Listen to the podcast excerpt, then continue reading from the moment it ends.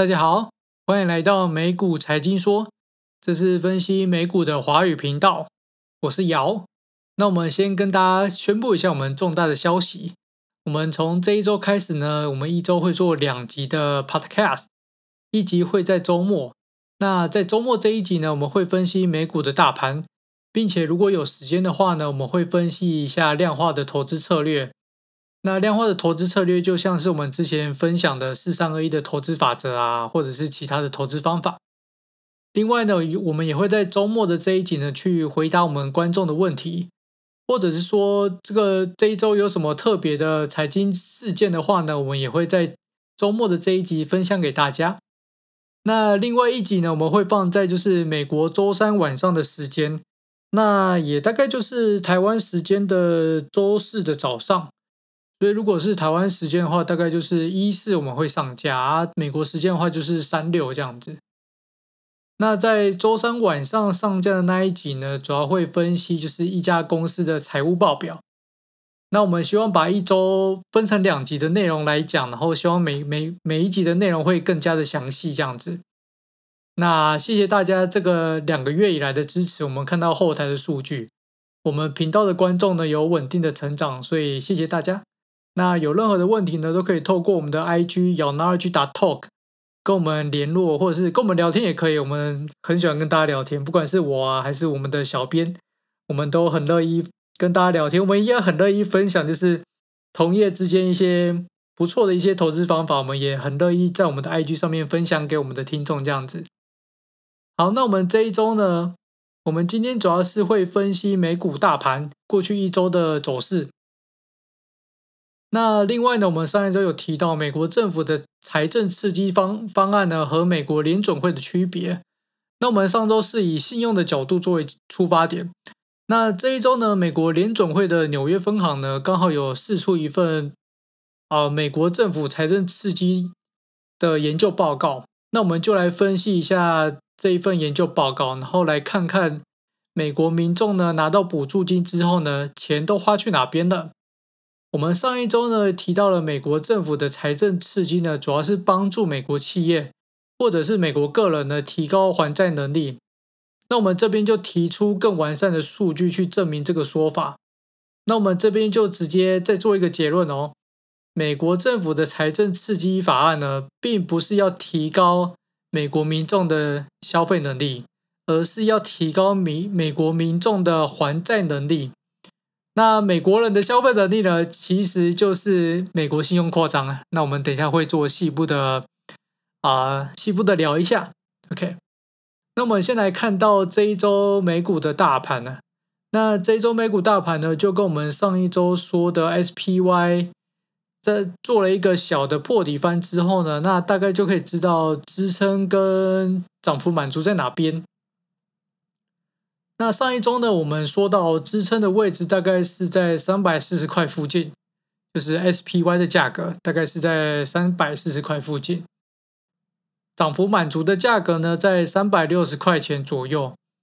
所以呢这一周大盘呢也大概就是在三百四十块到三百六十块之间做震荡，当然还没有达到三百六十块啦，但大概是在这个区间做震荡这样子。那我们这边也分享一下我们的咬 Knowledge 的演算法。我们的 SPY 呢是在三百三十三块附近，三三三附近的时候进场，所以如果是我们的咬哪一句演算法的用户呢，就等讯号的卖出讯号出来就可以了。那其实这一周美股的大盘没有太大变化，跟我们上一周分析的差不多，就打到支撑或者是股价涨到涨幅满足之后呢，再进行操作就可以了。那这一周呢，刚好有观众提到一个问题，就是我们之前有提到四三二一的资金分配法则，还有定期定额的投资法。那这个观众呢问我们比较建议哪一种投资方法？那基本上呢就是啊，任何投资方法我们都给予尊重啊，因为每个投资方法都有它都有它赚赚钱的方式这样子。所以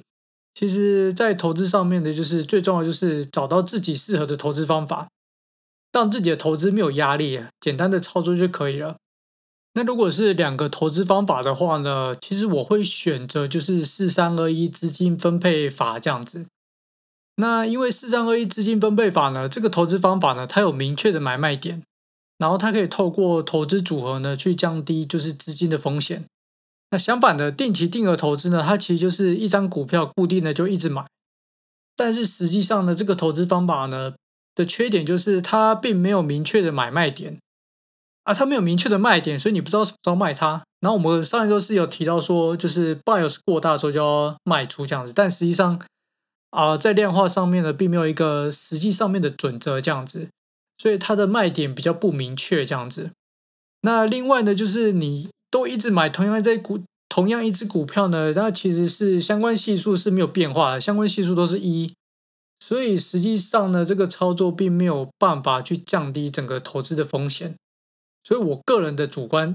建议，毕竟这个频道是非常主观的主观的频道，这个频道非常主观，我们一点都不客观。我个人的主观建议是，四三二一的资金分配法呢，啊、是比较适合操作的啦。就我个人比较喜欢四三二一资金分配法，但是做的功课也要比较多，因为你要找到就是至少四只股票嘛，然后在尽量是在不同产业，然后相关系数大概是在啊零点七五以下，差不多，大概会比较建议是在零点二五到零点七五左右，对，但还是要看每个人的操作习惯啊。对，那我会选择四三二一的资金分配方法。那如果呢，是我们新的听众呢，对于四三二一的资金分配方法，或者是呢定期定额的投资法呢有兴趣的话，可以去听听我们前面几集的 Podcast。那我们这边就先进一段广告，待会回来。欢迎回到美股财经说。我们上一周提到美国政府的财政刺激法案和美国政府的货币政策的不同。那我们这一周呢，来看一下美联储纽约分行呢，在这一周发布了一份研究报告。那这份研究报告呢，主要是针对今年三月份呢，美国政府签订疫情之后第一波的财政刺激法案，美国家庭拿到补助金之后呢，主要把这些钱花在哪些地方？首先，这份报告呢，将消费分为五大部分。第一部分是储蓄，那这一部分呢，就是。家庭呢，拿到补助金之后呢，把这个补助金存起来。那第二部分呢，就是生活必须开销。那这个这个第二部分呢，就是不管有没有拿到补助金，这笔钱还是得要花。那第三部分呢，就是生活非必需开销。这个第三点呢，就跟刺激消费的行为比较有关系。那第四点呢，是捐款，就是拿到补助金之后呢，就很像拿到多余的资金，觉得心里不踏实。就把它捐出去，去帮助别人。那第五点呢，就是偿还债务，就是我们说的，就是啊、呃，提高偿还债务的能力这样子。那我们以全体美国家庭的收到补助金来看，这边有三十六 percent 的家庭呢，会把他们拿到的补助金呢存起来，当做储蓄这样子。会有十八点二 percent 的家庭呢，会花在生活必需消费上面。另外呢，只有七点七 percent 呢会花在生活非必需消费上面。那我们看到，就是在于刺激消费行为的部分呢，大概只有七点七个 percent。会有三点二个 percent 的家庭拿到补助金之后呢，会会捐款出去。那另外呢，会有三十四点五个 percent 呢，家庭拿到补助金之后呢，会拿去偿还债务。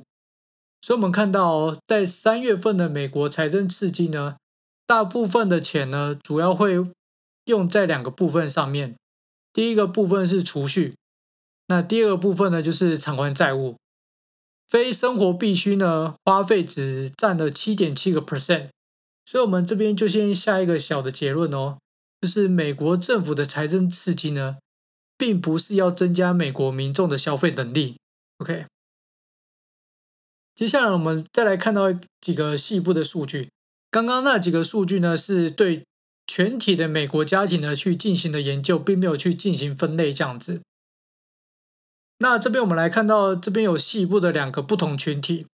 那第一个群体呢，是自疫情二月爆发以来呢，家庭收入没有受到影响的。